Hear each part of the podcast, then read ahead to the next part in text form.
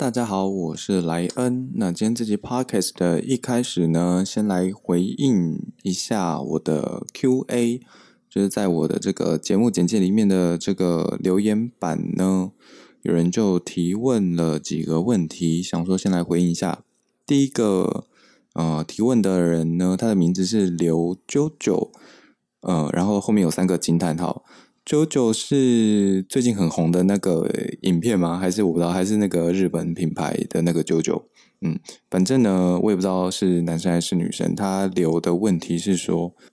为什么 Tesla 这集讲的这么快？呃，敢这样也被发现？因为我在我在等这个美股开盘啦，就是 啊，我原本就大家知道美股开盘是晚上九点半嘛。那我平常就有在看美股的那个嗯走向，所以呢，在录这一集 Tesla 这一集的时候呢，我原本是抓九点开始，那差不多九点半前可以结束，所以呢，我就发现我自己其实越讲越快，越讲越快，因为就是怕呃来不及看美股开盘，所以呢，就对语就是语调也比较快，对，殊不知这样也会也会被发现。OK，好，真的是观察入围啊，吓死我了。然后第二个问题是这个，嗯，留言的人的名字是刘台北郑仁硕，嗯，郑仁硕是哪个韩星吗？还是谁？我不知道啊。反正这个台北郑仁硕问说呢，呃，莱恩今年是几岁？哦，小弟今年啊，小弟其实是九零后，我不知道是问这个问题是说听起来嗯很老，还是听起来。很年轻，反正小弟我就是九零后就是了。好的，那这个嗯，这一集的主要的主题呢，就是因为上一集确实讲这个 Tesla 这家公司讲的确实比较快，那所以这一集的一开始呢，先来和大家再稍微分享一下这个 Tesla 它想要提供的呃，最终想要提供的到底是什么。那我们上一集有讲嘛，就是 Tesla 它想要提供的其实是运输服务这件事情，就是传统上的这些车厂，他们提供的都是运输工具，就是这一台车，像是这个。这个 Toyota 或者像是 Ford 啊，像 B N W 啊，或者是 Mercedes 这些公司，他们提供的这个产品呢，就是这一台车本身这个运输工具。那当然，作为一个工具呢，它就是要卖给人去使用的嘛。所以他们的商业模式就是很简单，我把这部车子做出来，那我就把它当成一个工具啊，卖给。呃，一般的使用者去使用这样子，所以这是一般车厂的商业模式。但 Tesla 它想做的并不是这样，Tesla 它最终最终的目的是想要做提供运输服务的一家公司。但是呢，它为了要提供这个运输服务啊，它就要先做出一台这个电动车来，然后呢，也要发展它的这个自动驾驶的系统，最终才能达到提供运输服务的呃这个目的。那运输服务为什么？这么，Tesla 为什么那么想要做运输服务的原因，就是和这个 Apple 一样，就是这些公司呢都发现做这种服务型的呃服务型的业务呢，或者是做这种软体架构这种业务，对公司本身的盈利是比较有利的。如果你是专注在做硬体，或者是做这个。啊，像是这个 iPhone 的对手就是 Android 这些手机，他们就是专注在做硬体嘛。那 Tesla 的对手呢，就是这些传统的车厂，他们也是专注在做硬体。那做硬体的缺点就是它赚钱赚的很辛苦嘛，因为它必须要有这些啊机器、厂房设备等等，然后它呃每一台车卖出去的这个毛利率也不高。那更不用说这些这个设备之后还会有折旧的问题，这些都是。在卖硬体的这样的商业模式底下的这种硬伤，所以 Tesla 跟 iPhone 一样，都是想要来做软体来卖服务的这个概念，所以才会说 Tesla 的最终目的其实是想要提提供像是现在像是这个 Uber 或者是小黄啊，他们提供的这样的运输服务，但是呢，呃，又不太像 Uber 跟呃计程车，因为 Uber 跟计程车他们上面还是有。啊，驾驶嘛，所以因为这个驾驶呢，它必须也要有工资，所以呢，像 Uber 这样子的平台，它虽然是提供运输服务，但是它有一部分的这个收入呢，就必须要给提供服务的这些驾驶。但是如果是 Tesla 提供像 Uber 一样的服务，而它的驾驶是用自动驾驶的话呢，这笔钱就可以是这个 Tesla 自己赚走，或者是它就可以提供更低价的这个运输服务来跟 Uber 竞争，因为它就不需要呃额外付一笔钱给这些驾驶嘛，所以它可能每每公里的这个成本就可以降低。那相对的消费者来使用 Tesla 提供的这个运输服务的时候，这个价格也会比较低，也会比较有吸引力。那呃，讲到这个 Tesla，它为了要达到它最终的目标，就是提供。全球的这样透过自动驾驶来提供的运输服务这件事情，它必须要跟 iPhone 做一样的事情。也就是说，iPhone 它为了要让大家去使用它的整个软体的生态系，它就必须要让很多人都使用它的手机，这个生态系才会有人来使用嘛。如果你一开始啊就没有什么人在用 iPhone，怎么可能会有人来用它背后的生态系呢？所以这个逻辑是一样的。那 Tesla 它为了要让很多人去使用它由自动驾驶提供的运输服务，它就必须要有很多人来呃拥有这台车，或者是这个路上要有很多 Tesla 的自动驾驶车在跑。那呃，为了要达成这件事情呢，有两个方式可以让这个就是全球的路上，在未来有很多自动驾驶的 Tesla 在路上跑。有哪两个方式呢？第一个方式就是 Tesla 它自己提供这个车子，就是 Tesla 它就因为自己它本身是做车的嘛，那它干脆就是来做一大批的车，然后呢把它放到路上去。这些车我也不卖别人，我就是透过这样子啊，像是 Uber 的这种呃提供运输服务的方式，就让这一个 Tesla 的呃本身拥有的这个车队呢，就在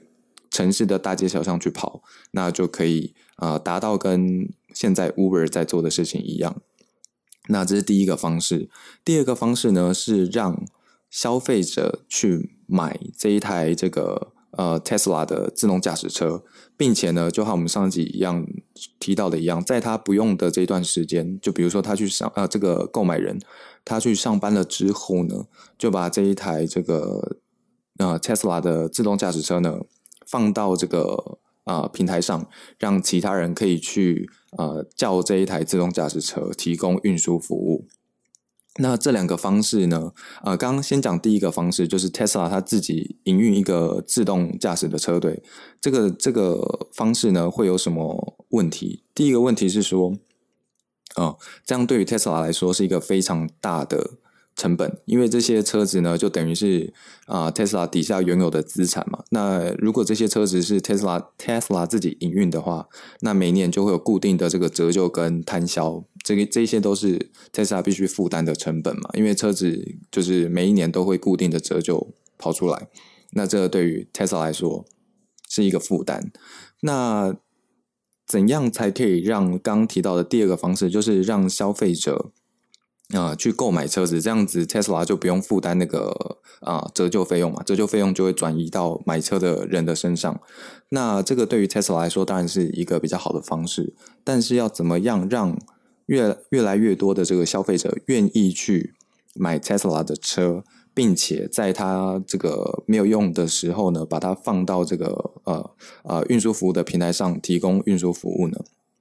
啊，这个方式呢就是。啊，一个商业模式的设计，大家想想看，假如说现在有两台车让你选，一台是 Tesla 呃自动驾驶车，另外一台可能是 Mercedes 的同等级的这个，也不管是电动车或者是燃油车，那这两台车呢，它们的售价一样，但是 Tesla 的这个自动驾驶车呢，它标榜的是，你现在买到这台车，只要你在你没开的时候把它放到这个呃运输服务的平台上来。这一台车就可以帮你赚钱，而另外一台这个 Mercedes 呢，它并没有这种服务。Mercedes Mercedes 的就是宾士的车，你买回去之后就会每一年的折旧，就是你原本可能花了五百万买这台车，可能到了隔一年呢，它的价值就剩下三百万，再隔一年呢剩一百万，所以它的价值是一直在减少的。但是相反的，如果你是买 Tesla 的自动驾驶车呢，因为你在你不开的时候，你可以把它放到这个运输的运输服务的平台上，让其他人去呃叫你的这一台自动驾驶车去搭乘。所以呢，这台车是可以帮你赚钱进来的车子，反而不会这样像 Mercedes 这样一直在呃提这个折旧。那在经过，如果你是买 Tesla 的自动驾驶车呢？在五年之后呢，透过你啊不断的把它放到网络上，然后让其他人来叫这个自动驾驶车的运输服务，在五年后呢，你就可以把你现在的呃花的五百万给赚回来。那甚至从第六年开始呢，在你这个平台上所赚的钱，所赚的钱就是你自己本身这个购买人的这个额外的收益。那大家想看，面对这样两个选择，大家会想要选哪一个选择呢？一个是可以帮你赚钱的车，啊，另外一个是买了之后就是会持续的呃提折，就一直亏损，到最后可能五年后只剩下大概一百万不到的这个价值的车，大家会选择哪一个？应该多数人都会想要选择 Tesla 这样，当这两台车的品质没有什么差别。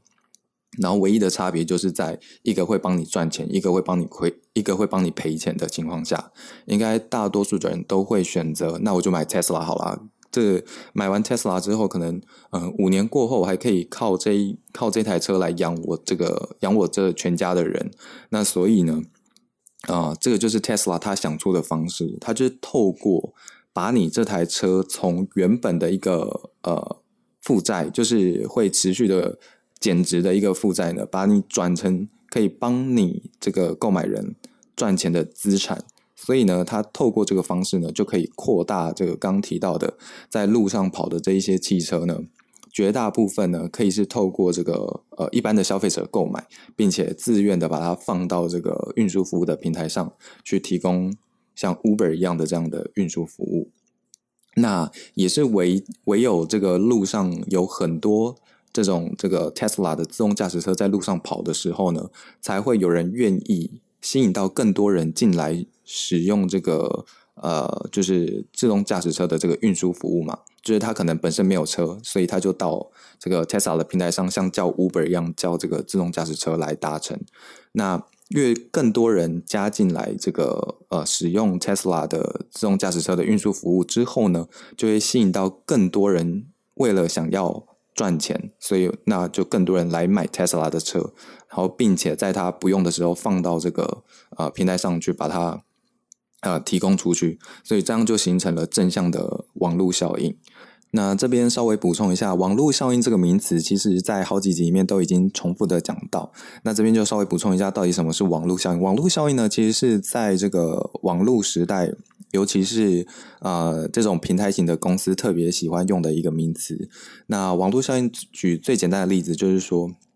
当这个系统内越多人使用的时候，这一个系统的价值就越高。什么意思呢？就是比如说现在有一部电话，这个全世界如果只有一部电话的话，那这部电话的价值是零，因为你这部电话没办法打出去给另外一台电话，因为全世界就就只有你这台电话。当这个全世界出现了第二台电话的时候，这两台电话的价值就从零变到一。那当然，如果全世界从两台变成一百台，甚至一千台，甚至一亿台电话的时候，这整个网络的价值就整个提升，因为透过电话就可以打给全世界各地的人嘛，就不再是像原本只有一台电话的情况。那刚刚讲到的这个 Tesla 的模式也是一样哦。如果你现在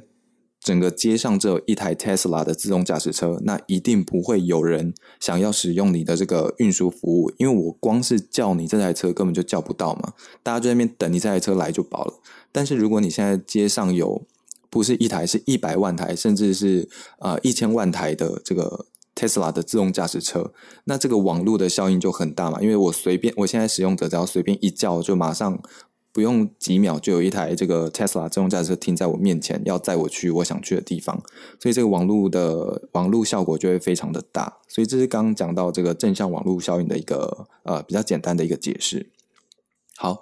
那刚讲完了 Tesla 它想要真正达到的目的，最终的目的就是我要当一家提供运输服务的。这样的一家平台型公司，但是为了要达成这个目的，我必须要先做出一台啊非常好用而且非常酷的这个啊电动汽车，并且我也要研发出来这个自动驾驶的系统。然后接着呢，我必须要让很多人使用我的，很多人去购买或者很多人去使用我的这个呃自动驾驶车提供的这个运输服务，才能形成。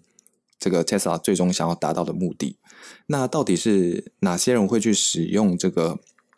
呃 Tesla 的运输服务呢，就是通常是在讲说这个市场到底有多大。那一般来讲，如果是现在传统的汽车，他们锁定的客群呢，就是要至少要十八岁嘛，因为你要十八岁你才有驾照。但是呢，你光符合十八岁这个呃这个门槛是不够的，你还必须要负担得起买一台车，甚至养它养这台车的这些费用的这一群人，才会是目前车厂的主要客群嘛。那更不用说呃十八岁以上负担得起之外呢，可能七十岁。以上的人也不是这些传统车厂的主要客群，因为七十岁啊，可能也不会特别想要买车，而且说不定使用车的就也不太能开车了，所以这些人呢也不会想要，呃，也不会是车厂的主要客群嘛。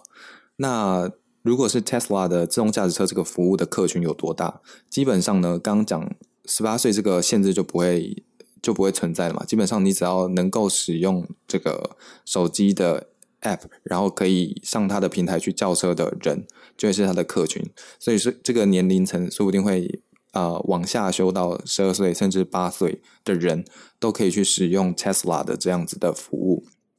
那刚刚说七十岁以上也不是传统车厂的客群嘛？那如果是 Tesla 的这样子的运输服务呢？甚至到一百岁，说不定都是这个 Tesla 的运输服务的课程嘛？因为一百岁可能啊要去平常要去医院呐，然后但是没有人可以载他去的时候，他就可以透过这样 Tesla 的这个平台来叫呃自动驾驶车来载他去医院，所以这个年龄层就扩大了。那另外除此之外呢，传统上。呃，有一群人是这个平常的通勤是透过可能捷运啊，或者是透过这个公车，或者是搭这个计程车等等的这些方式，就是原本不会是想要透过开车去通勤的，也可以因为这个 Tesla 的提供的这个自动驾驶的服务，来从原本不想开车的人就进到了这个呃 Tesla 的这个服务里面，所以这个市场的。范围呢，就会比传统的车厂还要大的非常多。OK，那再讲到这个呃，所以这也是为什么现在有很多这个车厂呢，也是积极的想要抢这个自动驾驶车的这个呃市场，因为他们也有看到这个呃 Tesla 他们这家公司想要做的事情，那他们就会有这个危机意识，说天呐，Tesla 它。如果它早一步发展出来的这个自动驾驶，并且早一步商用的话，那它一旦形成了这个正向的网络效应，就是很多人都在使用它这个 Tesla 的运输平台的话，那这些车厂不就 GG 了吗？就是将来就没有人想要再买这些车了，大家就是透过 Tesla 提供的运输服务就好了，谁还要去拥有一台车？那这个车厂就非常担心这些问题嘛。所以，他们最近这些车传统车厂也是在积极的发展，比如说这个车联网啊，或是电动车啊，然后甚至到这个自动驾驶车也有在呃积极的发展当中。那除了这个传统车厂的竞争之外呢，另外一群另外一群竞争者呢，就会是像是 Google 啊、Apple 啊、Amazon 这种媒体的巨啊，不是媒体，就是呃网络巨头。这些人呢，为什么会是 Tesla 最大的竞争者？的原因是因为这些这个呃网络巨头们呢，他们本身的思维就是呃互联网的思维，而且他们的这个一贯的呃商业模式就是透过网络效应来形成他们的呃商业模式嘛。比如说 Google 的这个 Google Search，它也是透过。正向的网络效应来达成它的整个商业模式，就是当这个搜寻啊，如果你只有一个全世界就只有一个人在用 Google Search 的话，那它的搜寻出来的结果一定很不准，因为它并没有其他可以参考的。但是如果全球现在是数十亿的人在使用 Google Search，那它的每一个使用者搜寻的结果都会很精准，因为它就有很多这个 Google 的手上就有很多数十亿笔的搜寻的资料，不断的去演算，所以它。搜寻出来的结果才会是呃最精准、最精确的。那另外，Apple 也是我们上次有讲过啊，它也是透过这个呃它的生态系来打造它的这个正向的网络效应。那更不用说 Amazon 这种电商的。平台也是必须要有很多这种很多商家在他的这个平台上卖出商品，然后有很多买家在买这个买 Amazon 上面的商品，才会形成正向的网络效应。所以刚提到这几家这个网络巨头呢，他们从一开始的商业模式就是奠基在网络效应这件事情上，就跟 Tesla 它想要做的这个运输服务的模式是非常雷同的。所以这这几家这个网络巨头公司呢，才会是将来在这个运输服务上的这个 Tesla 它想要做的这个运输服务上最大的竞争者。啊，除此之外呢，这三家也是在技术上。呃，非常领先的公司，比起这些传统车厂，这三家才是目前最积极在发展。比如说，Google 它有发展出它自己的这个无人驾驶车。那 Apple 前阵子也说要发展出就是长得很很可爱、很圆的一台那个呃，它自己 Apple 品牌的这个呃无人驾驶车。那他们都是同样的看到了这一块呃未来这个商机非常巨大的这个。呃，运输服务的这一块市场，所以他们才会积极的想要抢进这个无人驾驶车的这个啊赛道里面。所以呢，呃，这一集主要讲的内容呢，就是补充一下我们上一集有提到的 Tesla，它最终的目的就是为了要提供一项运输服务，并且是由它的无人驾驶系统所提供出来的运输服务。所以，他才必须要从这个电动车开始做起，然后不断的去修正它的这个全自动驾驶系统，最终最终才能达到呃提供统一天下的这种呃无人的运输服务，然后来取代这个原本被这些传统车厂或者是被捷运或者是被公车所占据的这个呃运输的这个整个庞大的市场。好的，那这集的内容就到这边结束。如果对于这一集或前几集的内容有相关的问题的话呢，都欢迎在我的呃 Apple Podcast 的评论区，或者是我的这个呃节目的简介里面的呃留言板私底下来问我，我都会在未来几集有空的时候，针对这些意见或问题来做回答。好的，那这一集就到这边结束。